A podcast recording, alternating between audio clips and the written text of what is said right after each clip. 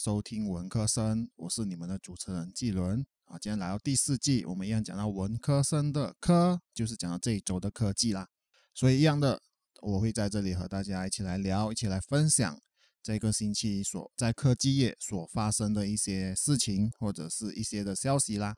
那现在我们就直接开始第一个消息啦。第一个消息呢，我们就是看到华为就是把荣耀卖了。OK，我这里的荣耀呢是指它旗下有一个品牌是叫做 Honor，Honor 品牌就是荣耀的品牌哦。因为呢，本人用这个品牌，我用我的手机就是用 Honor 的哦，就是用荣耀这个品牌哦。而且我用了这个已经有三年多，我用的系列就是 Honor View 十哦，就是所谓的荣耀 V 十哦。所以多少。会关注就是关于荣耀的一些消息。我们都知道说，华为就是被美国禁止和高通 Qualcomm 购买晶片，所以他们在制造手机的过程上，他面对了很多的问题。甚至最新出的 Mate 四十哦，就是华为 Mate 四十呢，也没有搭载谷歌的 GMS，就是 Google Mobile Service 哦，就是说华为在不止在硬件上，它在软件上，它也用不到 Google 的 Service，因为美国也下令不准 Google。给华为服务，然后呢？当然，我们最近都知道说美国就是有大损，然后目前总统轮替，所以也不知道是否有任何改变，就是对于像中国或者是对于这华为有任何的改变呢？不过我们回到华为，就是荣耀的这个品牌哦，荣耀是华为其中一个，我个人认为就是性价比相当高的一个手机品牌，既拥有接近旗舰等级的手机配件，而价钱方面呢，还算是相当不错的手机。所以这次华为呢，他就发表声明，要把荣耀一百八千的业务卖给深川市自信新信息技术有限公司哦。然后在二零二零年十一月十七日的时候，华为就发表了以下的声明，我就来读给大家听哦。在产业技术要素不可持续获得，消费者业务受到巨大的压力，为让荣耀渠道和供应商能够得以延续，华为投资控股有限公司决定。整体出售荣耀业务资产，收购方为深川市智信新信息技术有限公司。对于交割后的荣耀，华为不占有任何的股份，也不参与经营管理与决策。共有三十余家荣耀代理商、经销商联合发起了本次收购，也就是荣耀相关产业联发起的一场自救行为。荣耀品牌诞生于二零一三年。始终面向年轻人，坚持中低端位价。七年间发展成为年出货量超过七千万部互联网手机品牌。对荣耀的消费者、渠道、供应商、合作伙伴及员工的付出、爱护与支持，华为深感深表感谢。祝福独立后的荣耀与股东、合作伙伴和员工一道踏上新荣耀之路，持续为消费者创造价值。创造一个属于年轻人的智慧新世界。华为控股股权有限公司，二零二零年十一月十七日。以上呢就是华为就是他们所发出的文告啦。同样的一天呢，深川和三十余家，就刚我们提到的三十余家荣耀的代理商呢，他也是一样做出了联合声明，我也读给大家听。深川市自信新信息技术有限公司。已与华为有限公司签署了收购协议。根据该协议，深川市自信新信息技术有限公司作为收购方，完全对荣耀品牌相关业务资产的全面收购。出售后，华为不再持有新荣耀公司的任何股份。深川市自信新信息技术有限公司由深川市智智慧城市科技发展集团与三十余家荣耀代理商、经销商共同投资设立。此次收购既是荣耀相关产业联发起的一场自救和市场化投资，能最大化的保障消费者、啊渠道供应商、合作伙伴及员工的利益，更是一场产业互补。全体股东将全力支持新荣耀，让新荣耀在资源、品牌、生产、渠道、服务等方面涉及各方优势，更高效的参与到市场竞争中。所有权的变化不会影响荣耀发展的方向，荣耀高层及团队将保持稳定，继续夯实荣耀成功的基石。同时，我们承诺，作为投资新荣耀的经销商和代理商，未来只享有财务上的投资回报，在业务将遵循公平交易的市场化原则，与其他经销商、代理商享受同等机会。让我们共同携手踏上新的荣耀之路。二零二零年十一月十七日，以上呢就是深川和三十家、三十余家的荣耀代理商所发出的。啊，联合声明啊，所以这笔交易额哦，在网上我们看到提到有高达十五 B 链，就是一百五十亿。华为这么做的原因，当然就是要让荣耀在采购的时候不会受到美国禁止令影响，让荣耀有更大的发展空间。这包括了手机业务增长和供应商的交易。对于这个声明，我的理解啊，就是华为完全就是放走了荣耀。哦，放着荣耀这个品牌不占任何股份，也不参与管理与决策，因为只有这个方法，荣耀才能够继续的存活，得以延续。我的感觉就是华为也是逼不得已啊，为了让荣耀这品牌能够继续营业，华为只能放弃荣耀。我所知道的消息就是晶片的供应切断，所以不能同时养活华为和荣耀了。这样的分家，我难免心里也是会一样会有疑问啊。当初我买荣耀 V 十，就是荣耀 V 十的时候呢？也就是 Honor View 十的时候，因为它的性价比很高，我现在还是认为那个是它的强项。当然，包括之后出的荣耀二十、荣耀三十，就是 Honor 二十、Honor 三十哦，在我看来性价比还是高的。那现在分家了，荣耀是否可以一样享有这样的一个优势？毕竟过往晶片都是用华为的麒麟啊晶片哦，就是它 Kirin 啊 Kirin 的那个 chipset。如果换去高通骁龙哦，就是那个 Qualcomm Snapdragon 啊，价钱是否会提高呢？另外一个疑问就是，没有了华为这个招牌，荣耀是不是能走出属于自己的品牌和自己的定位呢？如果我的理解没有错的话，技术方面应该也不是由华为供应了。如果华为啊在供应的话，可能这个交易就不成立了哦。就是说，荣耀要自力更生，那么他们是否能继续的在手机业创新呢？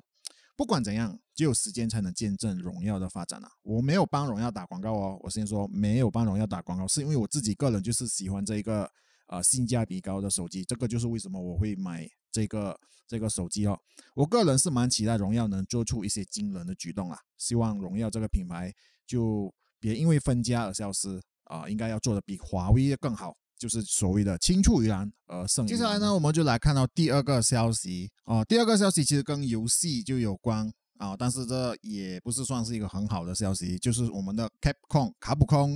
啊，它的系统遭害啊，就被骇客攻击了，三十五万份的文件资料恐被盗取。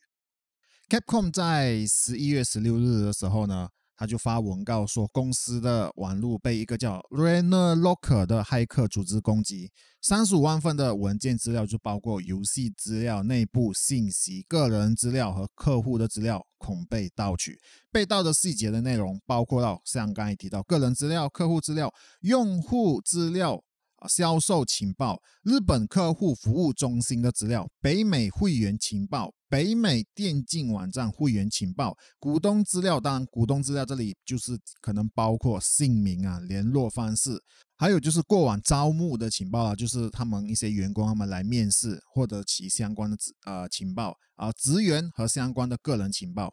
在游戏方面呢，一被泄露的就有如像卡普空接下来的云印，就是将在四月的时候呢，跨平台发布的呃《恶灵古堡》吧。Google 的资料它也是一样，在这里就是被泄露，就是 Google 将会付给啊 Capcom 一千万美元的，让《物二零古堡》七就还有《二零古堡》吧上架到 Stadia 这个品牌。然后同时呢，还有一个情报就是关于游戏《恶灵古堡四》VR 版呢，它也会上 Oculus 品牌的这个情报也是一样被泄露了。Netflix《恶灵古堡：无尽沿岸》影集将在五月上线的这个情报一样被泄露。还有最新即将上市，原本以为就是被 Switch 独占的《魔物猎人二》哦，破灭之翼与《魔物猎人崛起》。然后另外一个呢，就是呃逆转裁判，明年也会推出大合集啊，这一些呢也是一样被呃泄露出来了。所以说游戏方面，我们看到最多就是《恶灵古堡》了，因为啊 Capcom 在《恶灵古堡》方面的游戏确实是相当出名，我觉得他们对于就游戏方面的计划应该是有，但是现在好像就被啊泄露了。所以说这样的情况，我觉得对 Capcom 应该也是相当的糟糕啊。原这种东西啊，这种情报应该原本就是啊，在还没有确定之前，应该也不可以泄露出来的。当然，在关于就是一些信用卡啊、线上交易啊。这资料这个反而就没有被盗，因为呢，这个就是由第三方服务的提供商来处理，所以说交易的金额可能交易的一些呃数据，它就没有被盗取。之后呢，Capcom 当然也是有做了一些防范的措施啦，不过这些呃已经被盗的，我相信他们应该也不能够做什么。而且啊，在网上的也有消息指出，就是啊，那是骇客骇客这个组织呢，他们要求就是要 Bitcoin 来支付。啊，让 Capcom 来赎回这些资料。当然，Bitcoin 他们也知道说，如果一付出去会不会赎得回，那还是一回事啊。而且它的 Bitcoin 的要求的数目也不低，还要千多粒 Bitcoin。如果各位对于啊 Bitcoin 有研究的话啊，一粒 Bitcoin 大概就是呃几万美金哦。现在它是要千多粒，所以它的数额其实是相当大的。好，接下来我们来到第三个消息哦，就是我们会讲到 YouTube。YouTube 呢，它有更新它的条例，就是它的 policy 啊。YouTube 呢，它有提到，就是说它的 YouTube 广告啊，我们都知道，我们看 YouTube 都会有广告。YouTube 的广告呢，也会出现在非合作的 YouTuber 的影片里面。那我们就是来稍微分析一下关于这个新的条例哦。我们都知道说，YouTuber 赚钱的其中一种方式就是 AdSense 哦，就是 YouTube 呢，它会把广告插到 YouTube 的影片里面，然后呢，把这个影片的它的广告的收益啊，就是会和 YouTuber 分配盈利啊，就是说广告可能就收了一部啊赚到的钱呢，就是啊 Google 就是会把这一部分的钱就是跟 YouTuber 来分享，让 YouTuber 和公司就是一起能够赚钱。透过这个计划赚钱的 YouTuber 呢，首先他们要达到最低的门槛啊，也就是每一个 YouTuber 呢，就如果你要参加这个 Essence 这个。呃，这个 program 就是要参啊，能够在广告那边收到钱的话呢，最低就是说我们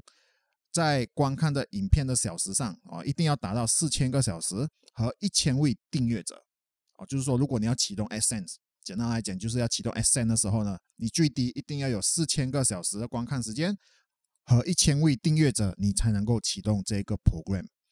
然后你才能够申请，就是 YouTube Partner Program，让 YouTube 呢可以开始插入广告在里面。所以给刚起步的 YouTuber 或者是创作者呢，他们刚开始的时候呢是不会有广告插入的，毕竟观看的人数低，他们也不能从 AdSense 里面赚钱，所以他们也没有在 YouTube Partner Program 里面。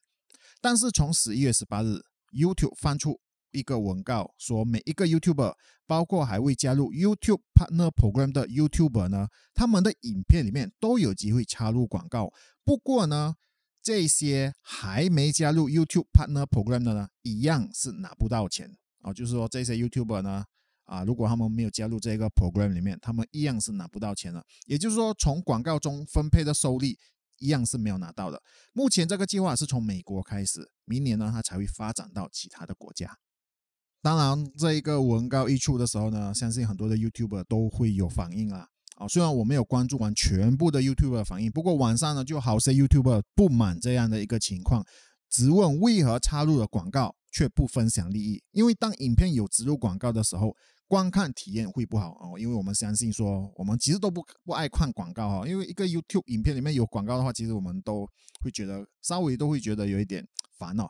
所以，给刚起步的 YouTuber 也许会受到一定程度的影响哦，因为他们的观看率可能就本来就不多。你现在如果还硬硬插入广告的话，我相信可能观看的体验其实也就不怎么好。当然，我们这个时代其实我们在 YouTube 看影片其实也很久，可能我们已经不在意广告。如果内容吸引人，其实我们也很甘愿等广告过去的啦。而且有一些 YouTuber 呢，他们是特地不加入这个 YouTube Partner Program 这个计划的，因为他们就是纯粹的要分享影片，而不是要靠 AdSense 来广告来赚钱的。他们就是说，我有很多人看，但是我就是不要加入这个 Program，就是 YouTube Partner Program。他们就是不要靠。啊，那个 Essence 来赚钱，他们就是不要让 YouTube 植入广告在里面哦，因为他们最主要的目的就是要提升观看的体验，所以他们就是特地不申请啊这个 program YouTube Partner Program 让广告插进来。但是如果现在发生这种情况，啊，想必那些原本没有开 YouTube Partner Program 的啊，他们可能现在这种情况应该也是选择去开了吧，因为有开有广告，没开也有广告，所以那就倒不如就去开了。不过呢，这一群的 YouTuber 当然应该也是非常的不愉快，因为他们就是不要让他们的影片有广告。可是现在这种情况，好像不管怎么样，影片里面一定要插广告进去了，啊，可能就是不开白不开了。YouTube 呢，它目前没有在数字上，就是说显示会插入多少的广告在里面，而且也不知道说未来是否还有变数。我想想必应该现在呢还是处于啊观察的阶段。以上呢就是我和各位就是一起来分享这一周科技的一些新闻啊，希望各位还会喜欢。虽然说我并不能说哦每一个新闻我都拿出来说哦，就是挑了一些我个人觉得还有兴趣的新闻和产品啊，所以希望各位还会喜欢这一次的或者这种方式的一个分享呢。好，这一季的科技新闻呢，我就分享到这里。你现在收听的是文科生，我们下一期再见。